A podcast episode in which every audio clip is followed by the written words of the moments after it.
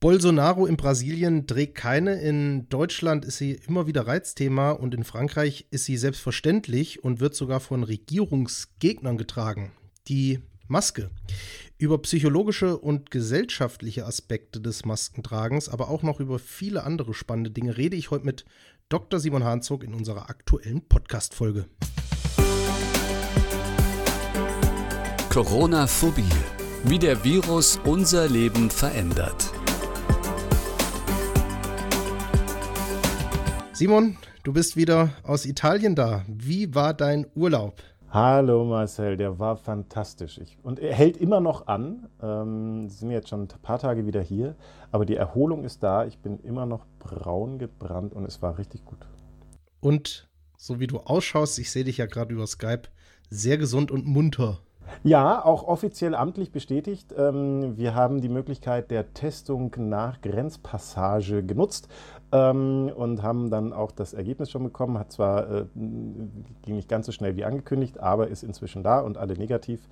Also sogar offiziell gesund bin ich. Und äh, uns war es vor allem wichtig, dass Schule und Kindergarten keinen Ärger machen, wenn unser Hus Kind mal husten muss, wenn es zur Tür reinkommt. Und insofern alles gut. Sehr, sehr schön zu hören. Simon, bevor wir uns ähm, dem Maskenthema aus dem Teaser widmen, starten wir doch einfach mal wieder wie jedes Mal mit einem kleinen Lichtblick der Woche.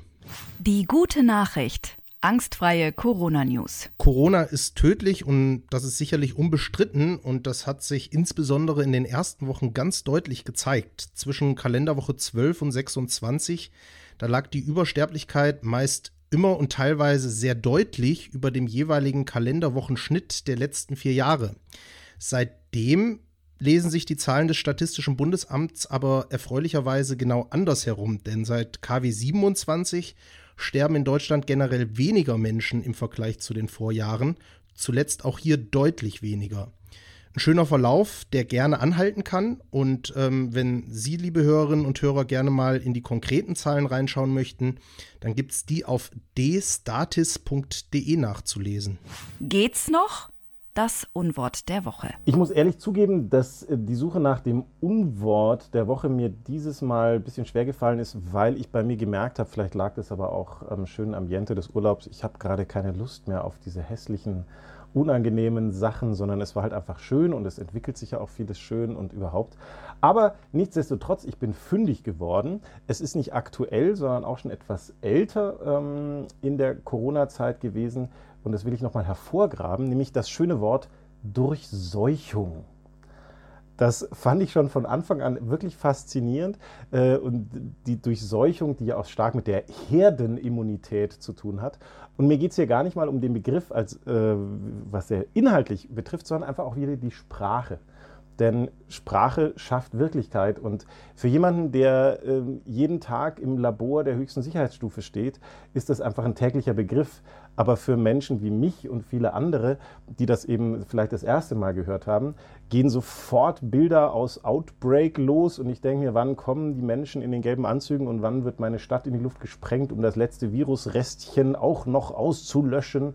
Und diese Sensibilität für Sprache finde ich aber hat in den letzten Monaten zugenommen, dass man hier nicht einfach wieder sowas raushaut, sondern dass äh, es viel stärker der Fall ist, dass Bewusstheit mit reingegeben wird und nicht einfach irgendwelche Worte, die Angst machen, rausgepfeffert werden. Corona-Phobie, der Talk. Simon, ich habe ganz am Anfang dieser Podcast-Folge kurz darauf hingewiesen, dass das Maskenthema, das ist ja seit Beginn an ein Diskussionsthema für jede Gesprächsgrundlage so gefühlt. Nicht nur in Deutschland, in jedem Land handhabt das jeder anders. Für manche ist es selbstverständlich, die Maske zu tragen, andere wiederum können sich das Leben nicht dauerhaft mit diesem Lappen vorm Mund vorstellen. Ich habe Freunde und Bekannte, die jetzt im Urlaub waren in Ländern, wo keine Maskenpflicht mehr herrscht und gesagt haben, ah, das war so toll und so angenehm. Ich stehe dazu persönlich ein bisschen anders. Warum, Simon, vielleicht kannst du es in einfachen, kurzen Worten zusammenfassen, warum triggert das so? Ich denke, das sind mehrere Gründe, die da reinspielen. Zum einen ist es was sehr schnell Sichtbares. Also hast du eine Maske im Gesicht oder nicht, das ähm, erkenne ich auf den ersten Blick. Zum Zweiten ist es auch was Beeinträchtigendes. Also man sieht Mimik beim anderen nicht mehr so vollständig, sondern nur noch durch die Augenpartie. Äh, Im sozialen Kontakt bei sich selbst, das Atmen ist schwieriger, die Stimme hört sich anders an. Das heißt, hier habe ich eine, eine, persönliche, aber auch eine soziale Beeinträchtigung erstmal spürbar. Das ist äh, das, was, was sichtbar ist, wohingegen ja der, die das Virus erstmal äh, nichts Sichtbares ist, wo ich das nicht wahrnehmen kann. Und durch diese Sichtbarkeit ist dann nochmal verknüpft durch diese Verordnung, die damit getroffen ist. Das ist sicherlich ähnlich auch beim Lockdown und bei äh, Kontaktverboten äh, gewesen, aber hier ist es halt unmittelbar spürbar. Ich spüre es auf der Haut. Ich will mich da selber auch gar nicht ausnehmen. Also ich fand es am Anfang auch ganz, ganz schwierig mh, mm, und fand es für mich sehr spürbar, diese Einschränkung meiner individuellen Gestaltungsfreiheiten war dann selber eher überrascht, als ich das erste Mal mit Maske im Supermarkt war, dass das halt okay war. Und so sehe ich das halt momentan auch. Ja, muss sein, schön ist nicht. Äh, aber ähm, äh, macht anscheinend schon auch Sinn.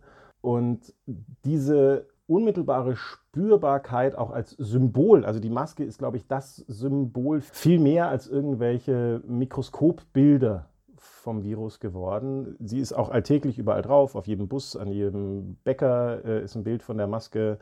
Ähm, und bis hin dazu Beispiel der äh, letzten Demonstrationen in Berlin, wo es fast ausschließlich dieses Maskenthema ja so, so vordergründig war. Ich glaube, der Symbolcharakter, das Spürbare, das Wahrnehmbare, das macht die so bedeutsam, dass sie äh, hier so hervorgestellt wird. Ja, ich habe da äh, in diesem Zusammenhang vielleicht mal etwas Lustiges als Anekdote neulich was gelesen.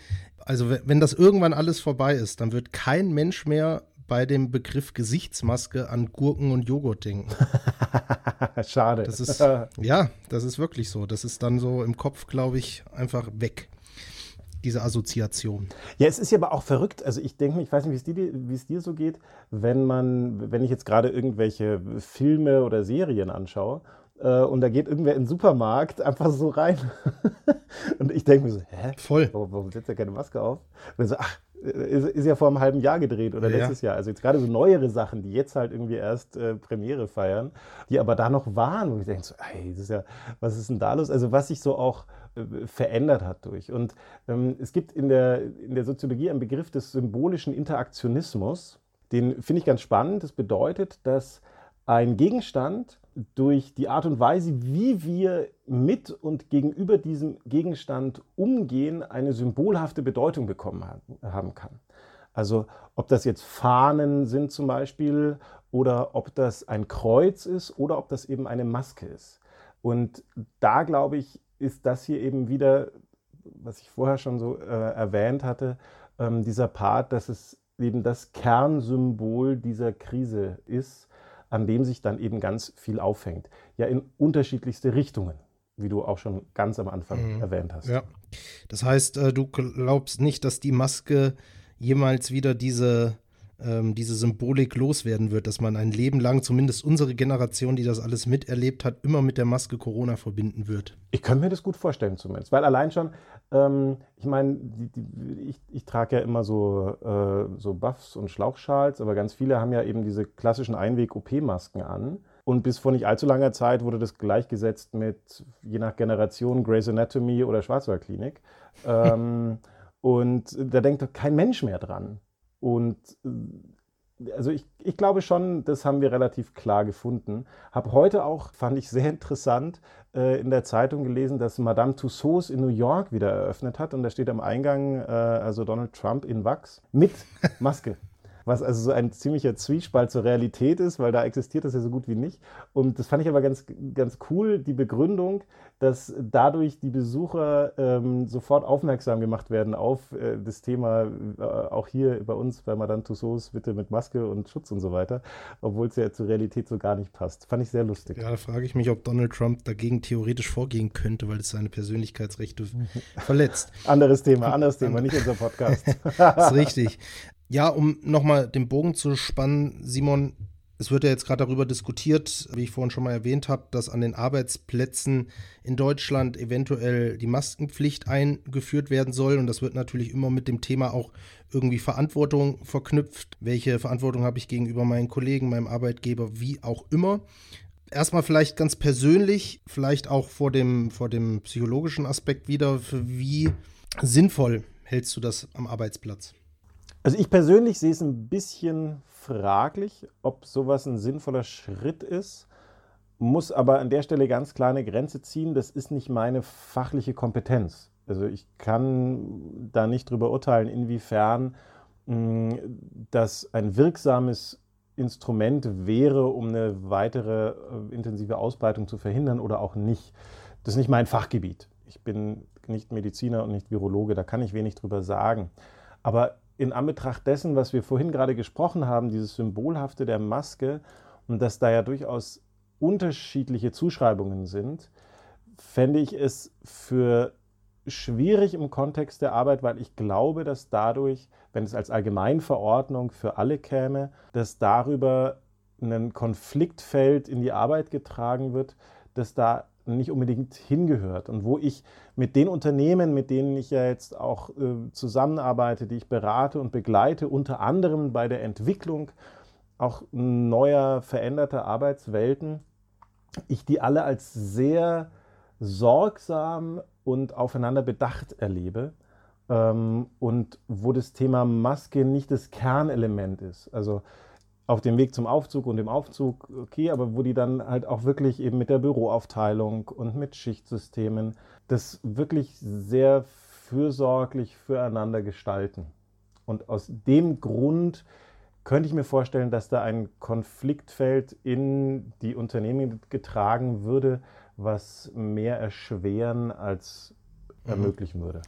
Jetzt ist ja die Maske hauptsächlich vielleicht auch dafür da, ähm, so habe ich das zumindest aufgenommen, dass man damit eventuelle Infektionen vermeidet äh, durch Personen, die noch gar keine Symptome haben.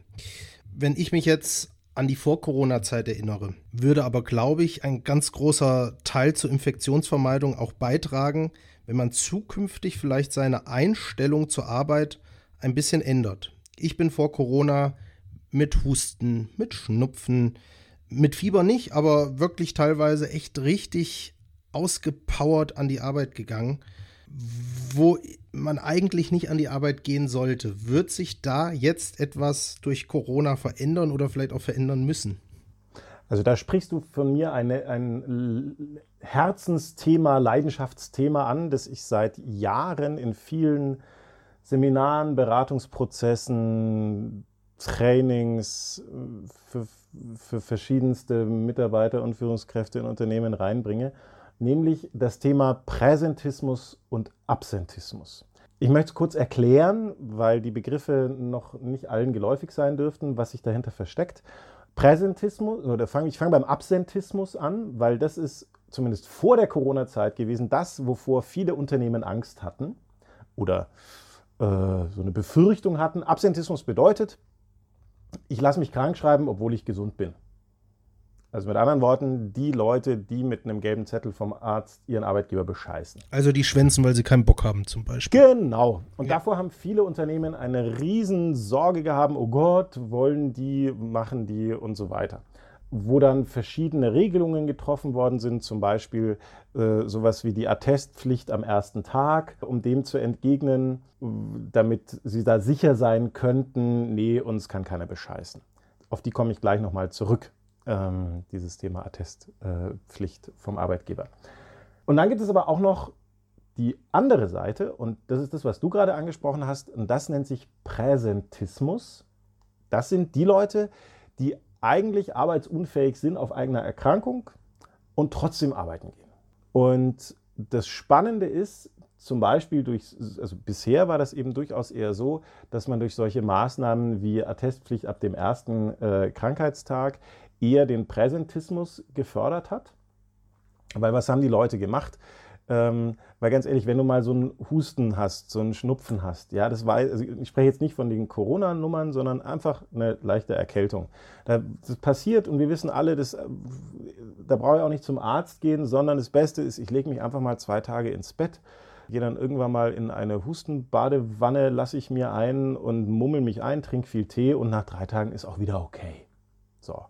Und wenn ich jetzt aber am ersten Tag schon deswegen zum Arzt muss, wo ich eh weiß, was mir eigentlich am besten tut, wo werde ich krank?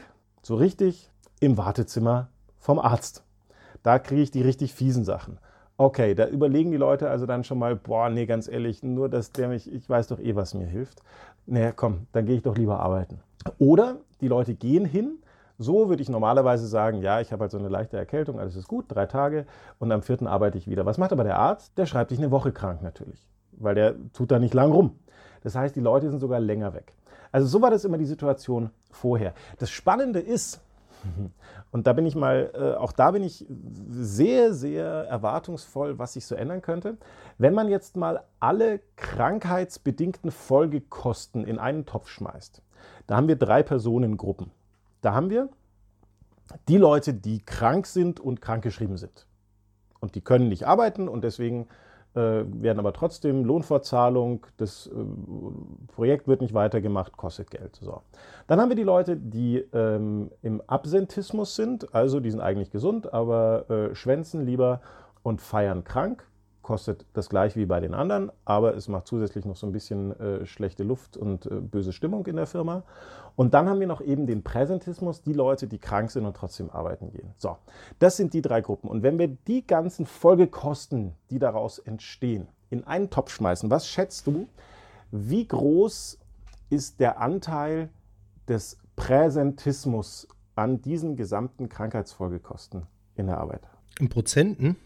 Ja, Prozent, Anteil, wie auch immer. Ne? Also, da es dein Herzensthema ist, gehe ich mal davon aus, dass der Präsentismus sehr hohe Folgekosten verursacht, weil ich ja äh, andere Kollegen noch mit anstecken kann, selbst nicht wirklich leistungsfähig bin. Pff, wahrscheinlich 50, 60, 70 Prozent.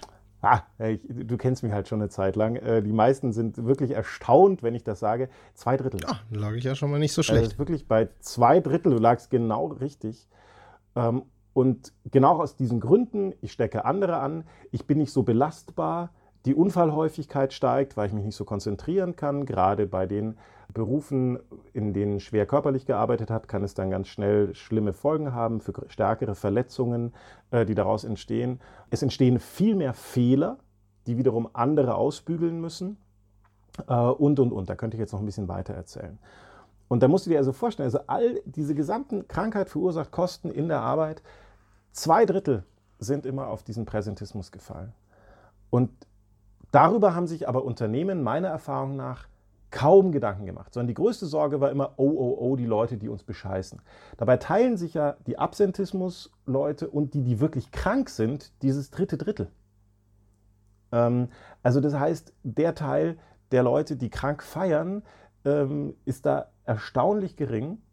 Und das Spannende ist, mit irgendwelchen Sanktionen oder ähnlichem kriegt man die sowieso nicht hin. Sondern das Einzige, was hilft, ist da eine soziale Norm zu schaffen, die da lautet, hey, wenn du krank feierst, lässt du deine Kollegen im Stich, das finde ich blöd von dir. Und da bin ich tatsächlich mal gespannt, ob sich da was ändert. Also das Thema an sich dürfte, wenn der Begriff vielleicht noch nicht unbedingt, aber das Thema dürften alle im Kopf haben.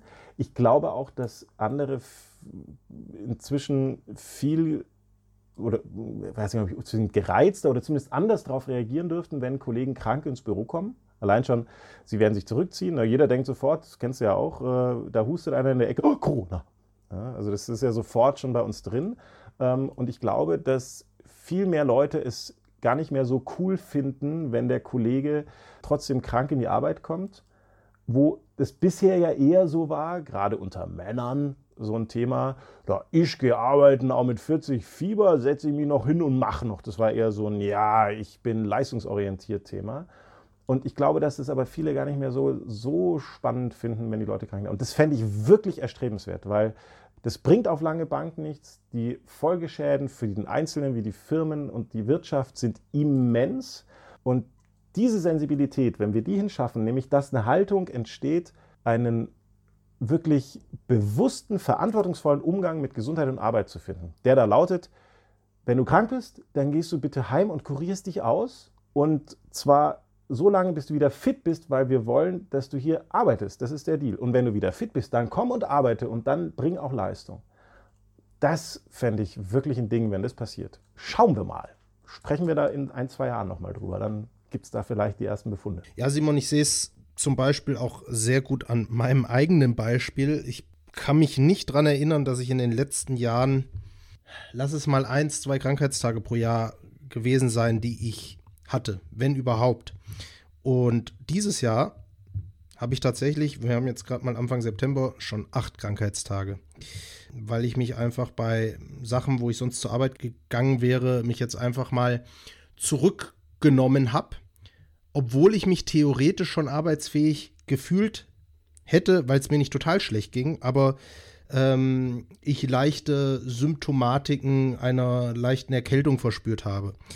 Jetzt ist da natürlich die Frage, kann man da vielleicht in Zukunft auch Zwischenlösungen finden? Ich meine, wir haben jetzt alle ähm, relativ schnell gelernt, ins Homeoffice auszuweichen.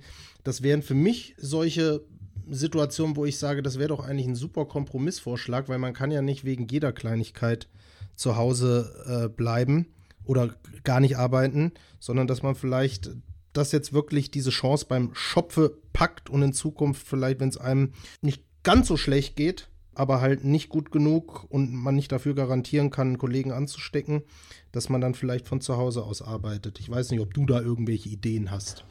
Also ich glaube, dass da, da habe ich ganz viele Ideen und da begleite auch gerade ähm, ein paar Kunden von mir, die für ihre Unternehmen solche neuen Arbeitswelten gerade am entwickeln sind und ähm, das ist äh, ein extrem spannendes Feld gerade, weil da wirklich ganz viel Dynamik, Kreativität und Innovation und Entwicklung drin steckt. Ich glaube, da machen wir irgendwann mal noch eine, eine, eine, extra Folge dazu in einer der nächsten Folgen, weil äh, da müsste ich jetzt wieder ganz, ganz viel erzählen. Aber ich möchte schon mal ein bisschen was dazu sagen. Nämlich zum einen eine sehr gute Kollegin von mir, Angie Huber, Grüße an der Stelle. Fantastische Arbeitsrechtsanwältin und Mediatorin, die sagt immer so schön zum Thema betriebliches Eingliederungsmanagement unter anderem, krank ist nicht das gleiche wie arbeitsunfähig. Und das ist, äh, finde ich mal einen ganz spannenden Satz. Also zum Beispiel in meinem Job, wenn ich mir das Bein breche, dann kann ich trotzdem arbeiten. Ja? Ich kann hier an diesem Schreibtisch sitzen, ich muss da halt mein Gipsbein hochlegen, aber ich kann arbeiten. Wenn ich jetzt aber äh, Lkw-Fahrer wäre, könnte ich halt nicht mehr arbeiten. Dann wäre ich arbeitsunfähig. Und da, glaube ich, bieten diese Entwicklungen, die sich da jetzt gerade gestalten, unter anderem mit dem Thema Homeoffice, um die Brücke zu schlagen nochmal zum Präsentismus, ganz spannende neue Entwicklungen. Dass man sagen kann, ja, achte auf dich, auch wenn es nur leichte Symptome, ja, du könntest arbeiten, aber wir haben keinen Bock, dass du uns hier alle ansteckst. Und außerdem tritt ein bisschen langsamer, musst du jetzt nicht extra noch rausgehen, aber du musst es nicht gleich auf Null runterfahren, die Arbeit. Und dass es durch so eine Flexibilität von Arbeitsplatz möglicher wird. Ob jetzt im Homeoffice oder an anderen Stellen, wie man das, oder im mobilen Arbeitsplatz und was es da alles für Lösungen noch geben wird. Und das finde ich, glaube ich, ganz spannend. Das wird kein, kein leichter Weg sein, weil, da werden wir auch noch drüber reden, haben wir, glaube ich, irgendwann schon mal kurz mal angerissen gehabt, weil gerade äh, mobile Arbeitsplätze äh, und Homeoffice ja immer auch so ein Problem der Entgrenzung mit sich bringen und dass die Leute ja nicht weniger, sondern mehr arbeiten, wenn sie zu Hause arbeiten und so. Ähm, also das ist nicht ganz trivial und einfach. Ich glaube aber, und das wäre mein letzter Punkt für heute noch dazu, das finde ich nämlich ganz spannend, dass durch solche Veränderungen, das ist nichts, was durch Corona entstanden ist sondern ich erlebe da die Corona-Zeit eher so ein bisschen wie so einen Katalysator von Bedürfnissen, die ohnehin schon da waren. Also wenn man sich anschaut, was die jüngeren Arbeitnehmergenerationen an Bedürfnissen haben, an Flexibilitätsgestaltung, denen Status nicht mehr so wichtig ist, in welchem Stockwerk ist mein Büro, sondern die es eben sagen, ja, ich würde einfach gern auch mal daheim arbeiten ähm, und ich würde auch gern mal meine Kollegen sehen und in die Firma kommen, aber so ein bisschen Selbstbestimmtheit da auch in die Arbeit reinbringen und das Ganze aber sorgsam und nicht ausbeuterisch. Und viele Firmen sich da ja eher dann lange auch gewehrt haben, gesagt, nein, Homeoffice ist bei uns nicht möglich und zack, im März hat man gemerkt, oh, auf einmal geht Homeoffice in so vielen äh, Unternehmen, obwohl die jahrelang gesagt, das ist nicht machbar technisch wie rechtlich und ähnliches. Und das wäre so ein bisschen mh, hm, zumindest eine, eine Vision oder eine Hoffnung oder eine, wow, wenn sich das entwickeln ließen könnte, dieses Thema verantwortungsvoll mit Gesundheit und Arbeit umgehen und das Ganze aber von Arbeits, Arbeitsplatzmodellen, Arbeitsorganisationsmodellen ähm, technischen Möglichkeiten auch noch zu unterstützen und zu gestalten. Ich glaube, dass da echt ziemlich coole Sachen bei rauskommen können und äh, bin da mächtig froh, dass ich bei einigen dieser Prozessen auch gerade mittendrin bin. Cool, ja, sehr, sehr spannend. Ähm, ja, was ich mir wünsche und wenn ich eine Hoffnung aussprechen darf, wir, Simon, machen seit Monaten unseren Podcast aus dem jeweiligen Homeoffice. Vielleicht kommt irgendwann mal die Zeit, wo wir das zumindest back to the roots irgendwie drehen können und mal einen Podcast von Angesicht zu Angesicht an einem wirklich physisch vor uns stehenden Tisch ähm, durchführen können. Das wäre mein Wunsch. Du hast ja verrückte Ideen. was, sind, ja, was sind das denn für Utopien? Ja. Ah, oh, das wäre cool. Die Krass, ich weiß schon gar nicht mehr, wie du ausschaust, wenn du echt bist. Gut, dass München nicht so weit vom Allgäu weg ist. Das kriegen wir vielleicht wirklich mal irgendwann hin. Ja. Sehr schön. Ja, Simon, ähm, dann machen wir Schluss für heute, würde ich sagen. Fast. Fast? Ja, ich habe noch mal einen Aufruf, der ist mir echt wichtig, weil wir hatten das ja schon mal, aber irgendwie ähm, ist es nicht so richtig in Fahrt gekommen. Ich wollte sagen, liebe Hörerinnen und Hörer da draußen, wir haben eine tolle E-Mail-Adresse coronaphobie@simon-hanzog.de coronaphobie@simon-hanzog.de. Schreibt uns doch mal wieder eine E-Mail mit Anregungen, Fragen oder überhaupt. Wir freuen uns drauf und werden da gerne auch mal drauf eingehen. Musste kurz noch sein, ein kleiner Werbefeldzug für uns. Ja, sehr, sehr gut, sehr wichtig. Und äh, wer schon dabei ist, uns eine Mail zu schreiben, der darf auch gerne unseren Podcast auf allen möglichen Kanälen gerne abonnieren damit er immer wieder auf dem neuesten Stand ist, was wir hier so verzapfen. Simon, dir ein schönes Wochenende. Wir haben heute Donnerstag, den 3.9., also morgen ist es soweit. Das Wetter wird nochmal gut. Das letzte Mal vielleicht so ein bisschen Sommer.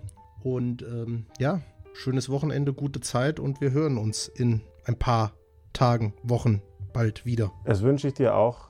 Grüß mir die Sonne. Corona-Phobie. Der Podcast mit Dr. Simon Hanzog und Marcel Schmidt.